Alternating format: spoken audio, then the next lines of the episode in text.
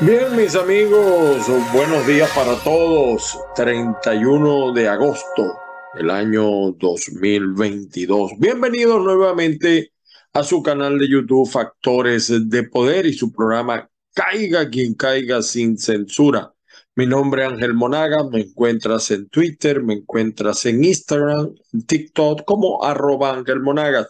561-379-5254, nuestro WhatsApp y por supuesto nuestro podcast en Spotify, en Amazon, en Google, en Apple, está en todos los mejores portales o plataformas para podcast. Saludos también a la gente de Online.com allá en Texas. Saludos, perdón. Sí, en Texas, en Texas, en Austin, Texas. Desde allí está la emisora. Bien, ayer estuvo en Maracaibo como parte de una gira que viene, eh, está metido en el Zulia. Y quería comenzar el programa de hoy dándole participación a un hombre que está comenzando desde abajo, muy duro, eh, tiene un buen verbo, tiene una buena formación, sin embargo, ciertamente las condiciones, el, el viento no sopla a su favor, pero en este programa no se crean que el eslogan eh, caiga quien caiga sin censura, no ocultaremos nada. Lo que pocos se atreven a decir no es solo un eslogan, es un estilo de vida. Es mi estilo de vida. Quizá por eso yo no estoy lleno de tanta publicidad o de, a lo mejor hasta de éxito, qué sé yo. Pero nosotros le damos cabida aquí a todas las opiniones, incluida la de los chavistas porque no nos gusta en modo alguno la censura. Y hemos tenido la oportunidad en el pasado de conversar con César Pérez. Él es, eh, él es social cristiano, demócrata cristiano, como lo fui yo durante muchísimos años. Hoy en día conservo el elemento cristiano, pero ideológicamente ando en otra onda, no socialista, no comunista, eh, pero más cercana a, a los valores, eh, vamos a decir, actuales, hacia donde uno ve que el mundo se desarrolla. Quisimos conocer de César Pérez su concepto, de eso que ha llamado él la concertación ciudadana. ¿Qué es eso de la concertación ciudadana? César Pérez, él fue gobernador del Táchira, dirigente juvenil, dirigente político, un hombre que tiene un pensamiento, repito, denso. Está siendo apoyado por varios partidos independientes, el PCD y otras organizaciones y otros liderazgos. quisiéramos, o sea, quisimos que él nos respondiera esa pregunta que llama él la concertación ciudadana. Y nuestro corresponsal en el estado Zulia, tenemos a Arnaldo Piña, tenemos a Nayibe Molina en Caracas, y, pero, por ejemplo, en el caso de Arnaldo Piña, quisimos que nos cubriera parte de las intervenciones de César Pérez. Eh, hago la aclaratoria que esto fue ayer. Esto fue ayer, pero lo traemos para ustedes hoy. Pudimos conversar eh, un contacto César conmigo y yo de una vez le dije a Arnaldo, súmale las otras cosas que él dijo. Vamos a, escuchar un, unas breves, él me da una respuesta y además eh, sobre lo que es la concertación ciudadana y vamos a ver qué otras cosas agregó en esa, eh, vamos a decir, profunda gira que está realizando por el Estado Zulia, el Estado electoralmente más importante del país. César Pérez aborda el tema del diálogo y allí coincidimos en algunos elementos. Adelante, eh, César Pérez eh, Vivas, precandidato presidencial para las elecciones de, de 2024.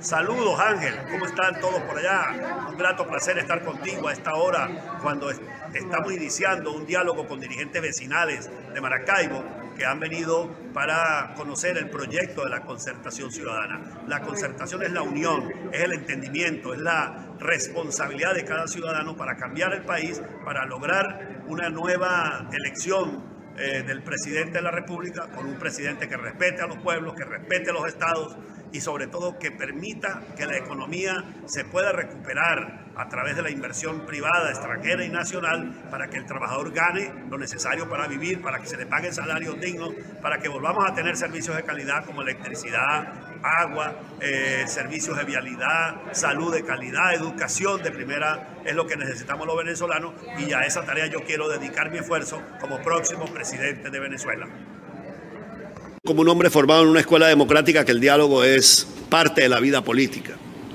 lamentablemente en Venezuela tenemos un actor político que es el gobierno de Maduro que no cree ni practica el diálogo, que tiene al diálogo como una herramienta de, eh, de ganar tiempo, de confundir al país. Yo respeto a los señores que están yendo a la mesa de diálogo con el gobierno, perfecto, que vayan.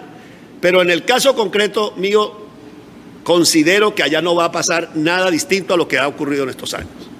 Considero que ahí no Maduro lo que hace es correr la arruga y se puede repetir el esquema de República Dominicana en el 2017 y el 2018 cuando lamentablemente no se eh, lograron, digamos, algunos objetivos fundamentales. Lo que tiene que estar preparada la sociedad democrática no es para hacer lo mismo que hicieron en el 2018, que es irse a la abstención, no mi tesis es que vamos para las elecciones organizados con o sin diálogo en México, pero que nos preparemos nosotros aquí con una alternativa sólida capaz de lograr ese objetivo político fundamental, que es derrotar a Maduro el 2024. Y convocar a todos los actores, de modo que la primaria garantice una candidatura unitaria, que la primaria sea de toda la sociedad democrática y no solo de un grupo de partidos mientras que otros sectores puedan quedar allá a la deriva. Tenemos que cuidar muchísimo que se garantice ese, ese proceso de diálogo con todos los sectores de la sociedad. Todos están de acuerdo en mirar las primarias, todos han indicado de que definitivamente es el mejor mecanismo, pero no logran un consenso en torno a las características que deberían de tener estas primarias. A su juicio, si yo le pregunto cuál o tres características que deberían de tener estas elecciones primarias, ¿cuáles serían? La primera es que tiene que ser una primaria abierta e inclusiva. Es decir, que participe todo aquel venezolano que tenga la voluntad y el compromiso del cambio democrático, en base a un programa básico. Eso incluye actores políticos, digamos, más eh, comprometidos con los sectores tradicionales opositores o los que están vinculados a grupos libres que no forman parte de las estructuras eh, orgánicas ¿verdad? Eso incluye a todos esos factores. La segunda característica es que sea organizada por la sociedad civil, que podamos constituir una comisión electoral que venga de la sociedad civil, que no sea impuesta por el G4, por el Grupo X, por la Alianza Democrática o por los agentes libres. No, que sea consensuada de todos los factores. Es el segundo elemento importante. El tercer elemento importante es que busquemos una fecha consensuada eh, y oportuna para que podamos participar la diversidad de actores políticos. Diría una cuarta, eh, un cuarto elemento para que la primaria se garantice es buscar elementos de seguridad que eh, logren motivar a los ciudadanos a participar en el proceso de consulta. Vamos a preguntar, vamos a, responderle. Depende de cómo sea el CNE o no sea CNE. Yo no descarto que el CNE pueda contribuir a la elección. Yo fui candidato a gobernador del Táchira y precandidato a las primarias en el 2008. Las primarias en esa oportunidad las organizó la sociedad civil, pero al CNE nos prestó las escuelas y nos prestó las máquinas, por ejemplo. Yo creo que el candidato tiene que ser escogido en el segundo semestre del próximo año por elecciones primarias abiertas e inclusivas organizadas por la sociedad civil venezolana. Y estoy proponiendo esa fecha para análisis de los demás actores políticos, porque no puede ser muy temprano el año que viene, ni tampoco demasiado tarde en el año 24. Hay quienes con ocasión de esta tesis me han escrito en las redes sociales eh, para comentarme que hay el riesgo de que Maduro adelante las elecciones. Bueno, obviamente que en un sistema donde no hay seguridad jurídica como el venezolano, siempre puede ocurrir un tipo de eh, zarpazo de esa naturaleza. Ya en el 2018, eh, Maduro hizo la elección el 20 de mayo del 2018. De modo que se basó en la existencia de una asamblea constituyente a todas luces ilegítima, pero que ellos tenían entonces para justificar ese adelanto. Ahora no tiene esa asamblea constituyente, no sé dónde va a inventar cómo adelantarla en caso que la adelante, pero estoy absolutamente seguro que tiene que hacerla en 2024. Entonces una elección, un candidato que se pueda elegir en el segundo semestre, repito, nosotros decimos el, el último domingo o el primer domingo de noviembre, que es suficiente tiempo para, bueno, articular los equipos que van a estar compitiendo por la primaria y poder entonces ofrecerle al país una sola dirección, una sola alternativa que garantice la victoria el próximo 2024. Sí, he conversado he reunido con Omar Barbosa, le he presentado mis opiniones al doctor Barbosa, se la he presentado a otros actores distintos a la plataforma, porque si bien es cierto, la plataforma es muy importante, no es toda la oposición ni es la única instancia que hay en la oposición. Existimos otros actores políticos, otros movimientos que estamos eh, actuando en la vida política y hace falta eh, buscar un punto de encuentro. Por eso he planteado la necesidad de crear una especie de facilitación que permita eh, integrar las diversas visiones y convocar a todos los actores, de modo que la primaria garantice una candidatura unitaria, que la primaria sea de toda la sociedad democrática y no solo de un grupo de partidos, mientras que otros sectores puedan quedar allá a la deriva. Tenemos que cuidar muchísimo que se garantice ese, ese proceso de diálogo con todos los sectores de la sociedad.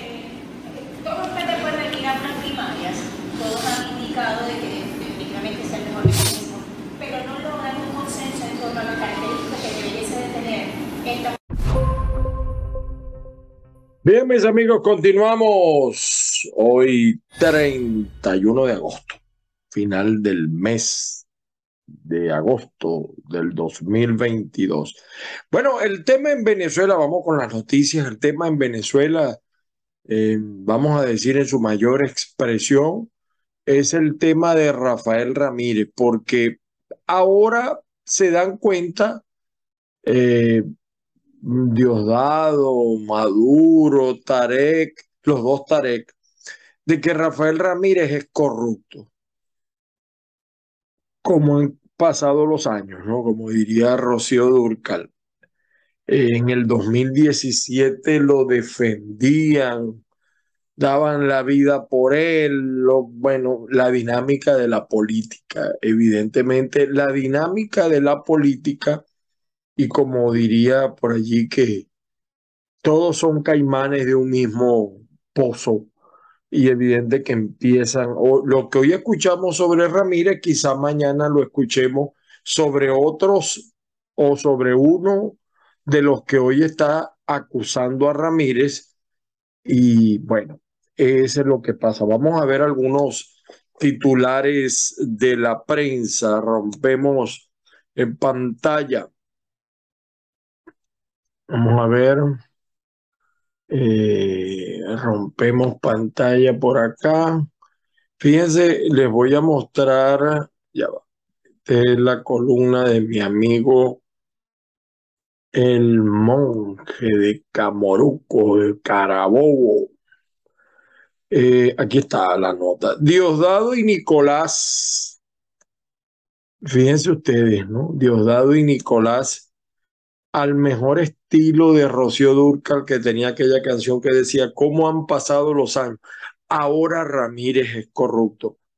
Ah, usted no me cree, mire lo que dijo Diosdado y Nicolás sobre Maduro, cortesía, un video cortesía de la gente de Monitoreamos, vean. Sobre Rafael Ramírez hay una campaña brutal para destruirlo moralmente, en primer lugar. Toda la campaña que se ha empeñado contra el ministro, compañero Rafael Ramírez, tiene el objetivo de destruir y dañar a Venezuela en todo el esfuerzo que estamos haciendo de recuperación y de superación de los problemas económicos generados por la guerra económica hay información de muy buena fuente que contra el compañero Rafael Ramírez va a comenzar una campaña muy fuerte ahora, parecida a, la campaña que contra mí. Los mismos grupos, los mismos grupos van a, a, tratar de, poner el nombre de Rafael Ramírez en situaciones de, de duda para la eh, colectividad. Nosotros siempre hemos eh, creído, lo hemos dicho públicamente, Rafael Ramírez ha sido uno de los, bueno, los baluartes de esta revolución, leal al comandante Chávez, a todo, todo trance. Pues. Uno de los, Ramírez hay una campaña. Uno de los baluartes eh, de esta revolución. No inventamos nada, usted lo escuchó. Cómo han cambiado las, las cosas, ¿no? Cómo han pasado los años. Eh, cómo lo defendían, por qué ahora lo atacan. Y, yo le digo que es, que es que hay un juego de, yo escucho hablar a Rafael Ramírez de, de, la corrupción y también me da risa porque con qué culo se sienta la cucaracha, con qué moral va a hablar Rafael Ramírez de corrupción y aspira a ser presidente. Aspira a ser presidente. Y entonces Cabello dice que como lo atacaron a él, fíjense ustedes estas noticias que leemos hoy prácticamente ocupan eh, toda la mesa. Déjenme cerrar aquí esto con el permiso de ustedes. Eh, ocupan toda la mesa. Vamos a ver otras informaciones, pero vamos eh, con la prensa. Y me, interesaba esta noticia de Rafael Ramírez porque evidentemente que diríamos que es la nota más fuerte el día de hoy. En las notas impresas el Nacional, en su versión PDF, Tarek El Aizamí quiere capturar a Rafael Ramírez. Eh, pero entonces Rafael Ramírez les dice, eh, los hijos de Cilia Flores defalcaron a PDVSA. ¿Quién no le metió mano a PDVSA de ese grupo? Sería una pregunta interesante, ¿no? ¿Quién no le metió mano a PDVSA?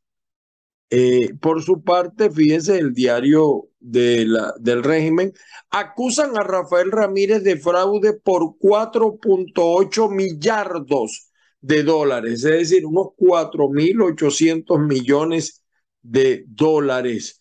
Tarek El Aizamí dijo que el ex de PDVSA se robó tal cantidad en una sola operación. Ahora, ¿por qué tardaron tanto en decir esto?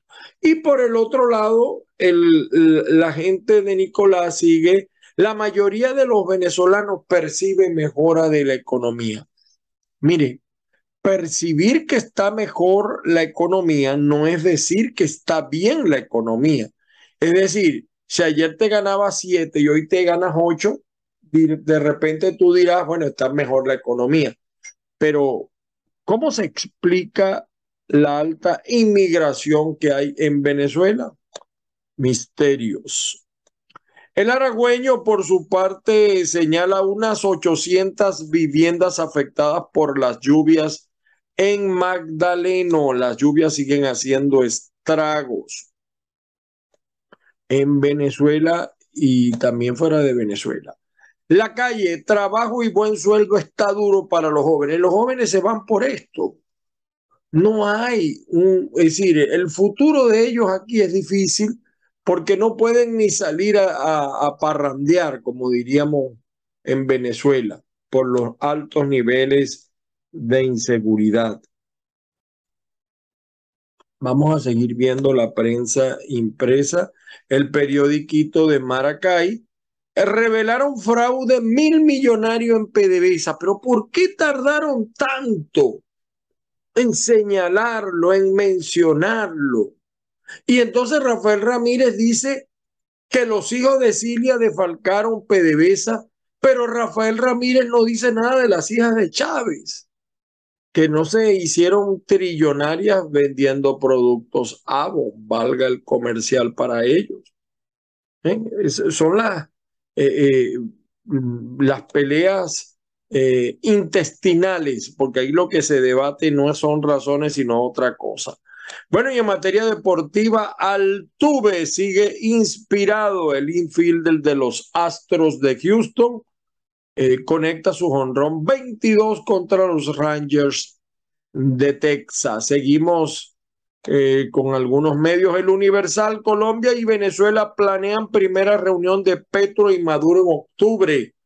La muerte también de Mijail Gorbachev eh, ha, sido, eh, vamos a decir, una conmoción no solamente nacional, sino mundial. Aquí está, el Aizami solicita al Ministerio Público que emita orden de captura internacional contra Rafael Ramírez. Hasta ahí quedará eso. Y entonces, bueno, el diario tal cual Solo para la Venezuela Premium se reactiva el financiamiento de vehículos. ¿Para quién? ¿Cuánto tiene que ganar un, un joven recién graduado con un trabajito de menos de 100 dólares podrá comprarse un vehículo? ¿Ve? Y ahora las consecuencias de los amigos de, de, de Rafael Ramírez detienen a Víctor Abular, ex vicepresidente de finanzas acusado de corrupción ahora se dan cuenta de que Rafael Ramírez es corrupto. Seguramente que Dios dado and Company, eh, seguramente que Nicolás and Company, primera combatiente, los hijos, etcétera, los hermanos de Silvia, son unos niños de pecho, seguramente. Monitoreamos, Rafael Ramírez acusó a Maduro de perseguirlo con, sí, una persecución judicial por su candidatura presidencial. Eso es mentira que Rafael Ramírez va a ser candidato presidencial no con este CNE, no con este eh, gobierno que encabeza Nicolás Maduro dentro de Venezuela. Eso no existe, eso no es posible. Eh, y fíjese cómo Rafael Ramírez ha venido acercándose a algunos sectores de oposición financiándolo. Es más, le voy a contar esto acá, pero entre nosotros. Se dice que la caída del diario Panorama, que era un coloso informativo del occidente y de Venezuela, es porque Rafael Ramírez estaba detrás. Parece que había comprado el diario Panorama y en cuanto el chavismo lo corroboró, le hicieron la señal de la cruz. Eso se dice. Disculpen. 20, la gente de 20 dice, es una traición aceptar que el CNE maneje un proceso de primarias opositora. Bueno, aquí hay cosas que uno no termina de entender. O sea, yo veo alguna contradicción entre María Corina y también en Guaidó. Guaidó nos vendió que él era presidente, ahora quiere ser candidato porque eh, si él es candidato con este CNE, no lo reconoce como presidente. Él mismo no está reconociéndose como presidente. Y María Corina, no, no haga las primarias el CNE, pero las de afuera, las peligrosas, las va a hacer el CNE con una Asamblea Nacional chavista, con un TCJ chavista. O sea, ¿cómo es esto? Ahí por eso le doy la razón a, a al César Pérez, cuando habla de la negociación, de verdad. Cuando habla, de la negociación, le doy la razón. Estadounidense preso en Venezuela envió un mensaje a Biden. Nos sentimos abandonados. Esto es una fuerte presión que tiene el gobierno de Joe Biden.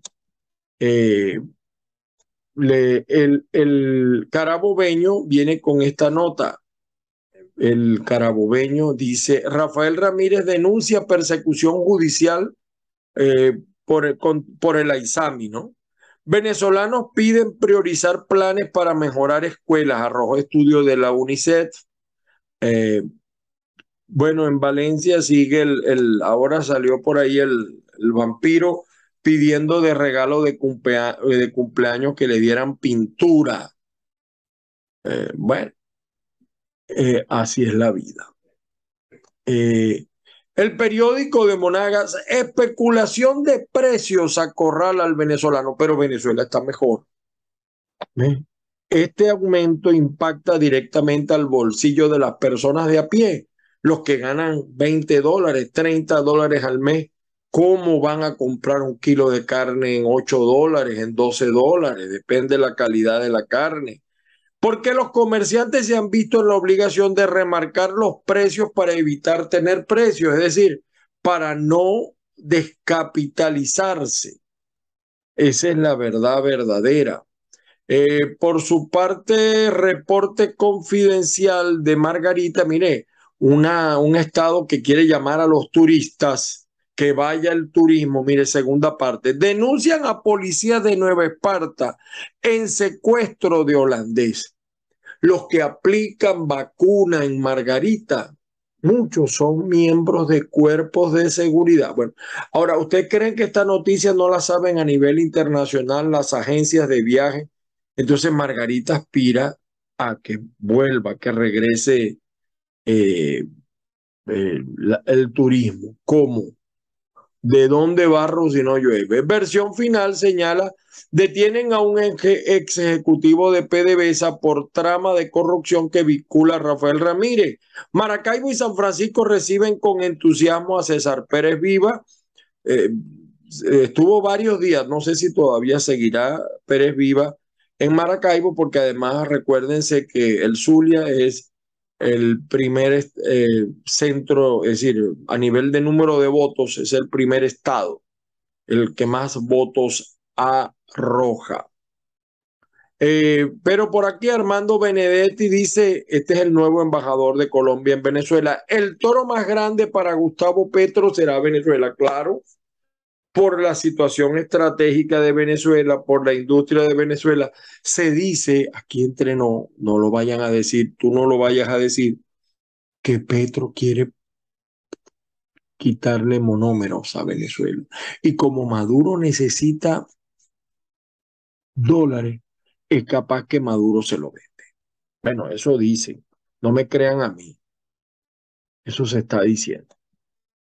El diario La Prensa de Lara, el diario La Prensa de Lara nos trae, entre cantos y oraciones, eh, celebran los 351 años del eh, pueblo de Santa Rosa, allí un pueblo bastante católico, el pueblo larense, Vecinos de la comunidad La Planta piden eliminar el terminal paralelo. Partido Lápiz exige investigar al Ejecutivo Nacional por opacidad. Eh, padres refuerzan conocimientos previos al regreso de clases. Obreros educacionales exigen los pagos. Siguen los problemas eléctricos en Lara. Eh, y bueno, hambre pasa factura a niños de zonas populares. El hambre hereje, señores, el hambre hereje. El diario La Nación del Táchira, Fede Cámaras Táchira propone sistema de pago binacional en la frontera. Encuentran cuerpo de otro venezolano que se ahogó en Río Bravo. Pero fíjese, otro venezolano emprende camino hacia el Darién. No le paran.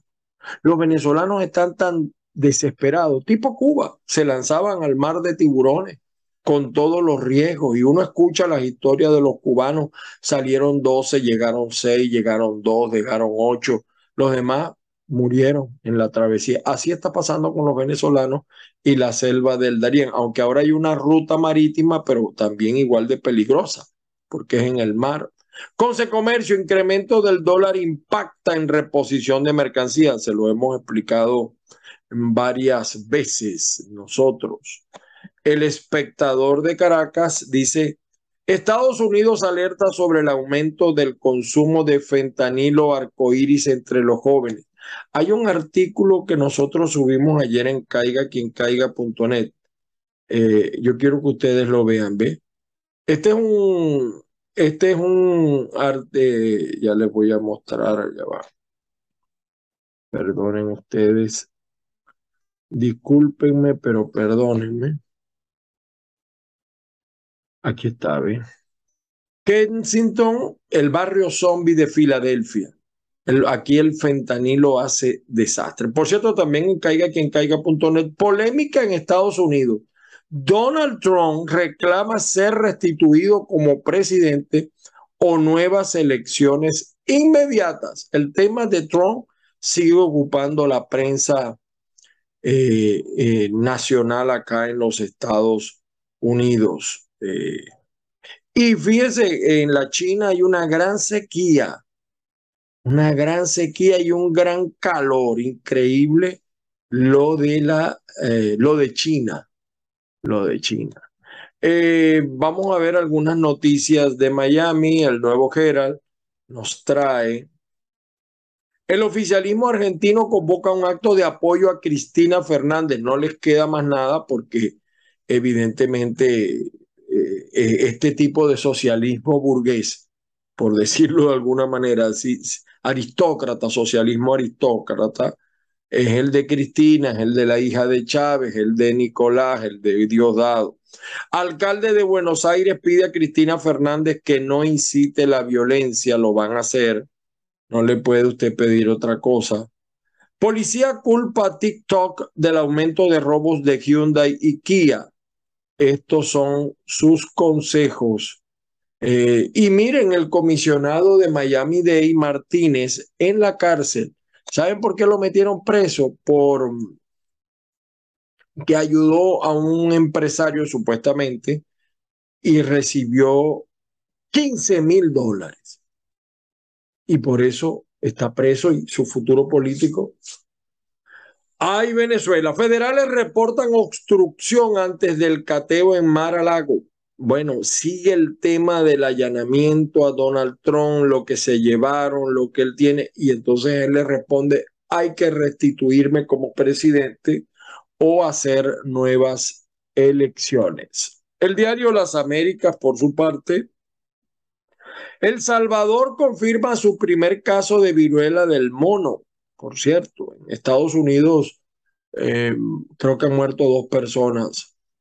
Eh, el Salvador captura fugitivo de los más buscados por Estados Unidos. Ecuador anuncia plan para regularizar a migrantes venezolanos. Colombia justifica no condena a Nicaragua en OEA por razones estratégicas. No votó viendo los desastres. Queda mal aquí Gustavo Petro. Pero como dice, como decía mi mamá, los burros de un mismo pelo cuando se ven se saludan. Documentos en Mar Lago, esto lo dice el New York Times, probablemente fueron movidos y escondidos. Ahora esto lo dice el Departamento de Justicia. El diario El Mundo dice la eurozona, la inflación sube al 9,1 en agosto y España escala una, una posición en la subida de precios y la muerte de Mikhail Gorbachev, último presidente de la Unión Soviética y padre de la perestroika. Cambió, cambió Mikhail la historia del comunismo. Y cerramos pues con el diario La Opinión. Ah, bueno, todavía no. Intensa ola de calor, la más prolongada y extrema del año, sofoca esta semana el sur de California. Por aquí les tenía, ah, mírenme, esto es la China. Miren esto, ¿ve? El verano extremo de, de China ahora es el momento de que Beijing permita que los grupos verdes se involucren. No hay agua, prácticamente se han secado los ríos y el calor inmenso, temperaturas superiores a los 40 grados. Vamos a ver algunos videos, por lo menos uno de los videos, bueno, ya este se los pasé, el de Maduro. Eh, sigue el tema de los trabajadores petroleros. El tema de los trabajadores petroleros. Eh, aquí está el alcalde Gustavo Fernández con la parroquia Marcial Hernández. Eh, ya va, déjenme ver si, Ah, bueno, mire, dice el, cuando el presidente vive comparando Miami con Vargas. Miren esto en el aeropuerto de La Guaira, ¿ve? Esto es el aeropuerto de La Guaira, creo. estoy haciendo este video en vivo desde Maturín. Ah, que es Maturín. Todo esto que aquí es agua. Agua, se inundó. Mire cómo están los aeropuertos en Venezuela y esto es solamente un abrebocas. Bueno, esto pasó antes de ayer. Lo que ha pasado en PDVSA, vean ustedes. De Refinación Oriente, de la Gerencia de Servicios y los funcionarios públicos, la Guardia Nacional, con el cargamento de guardia para arremeter contra los trabajadores. Así que hacemos un llamado a la Guardia Nacional que, atenda, que tocar a algún trabajador desde la refinación Oriente para toda Venezuela, el mundo petrolero.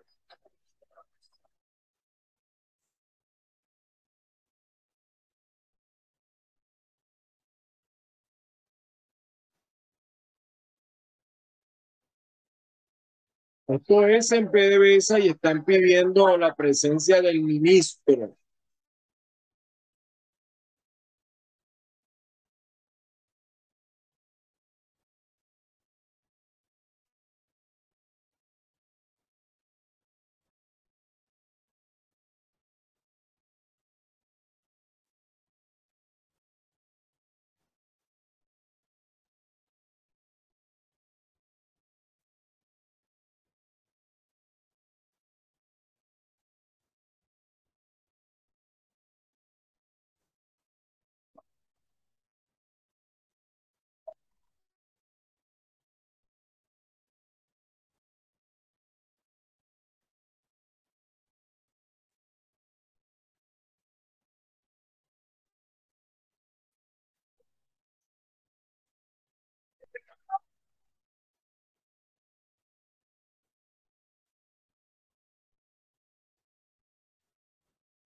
Entonces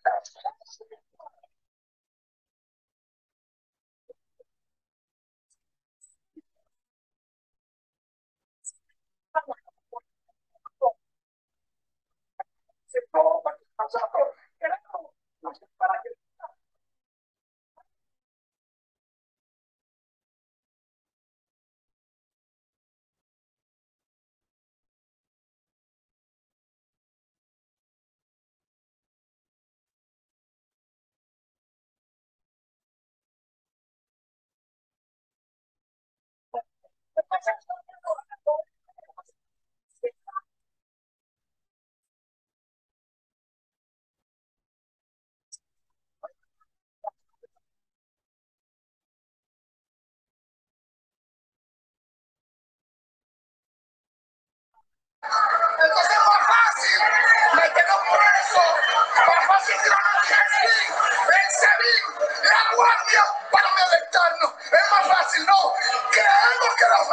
y nos mantenemos en pie de lucha hasta que venga el ministro.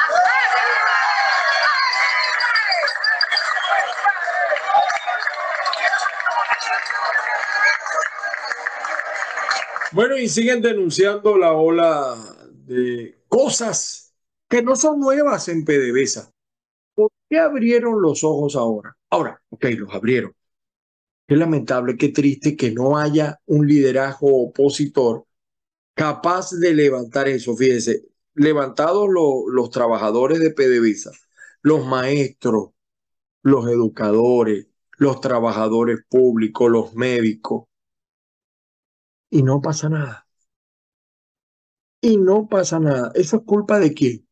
Del chavismo, ¿no? Porque el chavismo juega a permanecer en esa golilla, porque eso los beneficia a ellos, son los nuevos ricos, los nuevos millonarios, desde hace mucho. Todo eso que está denunciando él, yo no sé cómo no se dio cuenta antes, eso tiene muchísimo tiempo en PDVSA. Incluso el propio, recuerdo la casa que le hicieron al propio Rafael Ramírez en uno de los campos. Mientras todo esto sucede, la gente se sigue yendo por el Darién. Vean esta venezolana, así los tiene el chavismo. Eh, Maduro recibe, mire, este le saca provecho a la desgracia, monta un negocio en el Darién. ¿Ven? Y ella dice que hay una situación en las Fuerzas Armadas, dice Sebastiana, y Pérez Viva, que ya lo sacamos allí hoy. Bueno, mis queridos amigos, déjenme ver si se me pasó algo por acá. Eh, eh, lamentablemente, pues, esta es la Venezuela que mejora. la Venezuela que mejora, la Venezuela que padece, la Venezuela que sufre y lamentablemente pues la devaluación del Bolívar pues desnudó la realidad de Venezuela. Señores, hasta aquí nos trajo el autobús por el día de hoy. Felicitaciones, por cierto, a la familia Vilches, Wilfredo Vilches. Ese es eh, eh, eh, prácticamente un hijo para mi esposa. Le nació su bebé, su, su beba acá en los Estados Unidos. Muchas felicitaciones a toda la familia Vilches en Maracaibo. Ya tienen otro miembro de la familia y también a la familia Aguilar, a la familia Abreu. Tienen otro miembro. Antonella se va a llamar la niña. Las bendiciones del Padre Celestial sobre todos y cada uno de ustedes. Que la fuerza nos acompañe. Que la fe nos acompañe. Y que la esperanza guíe nuestro camino. Nos vemos, Dios mediante, mañana.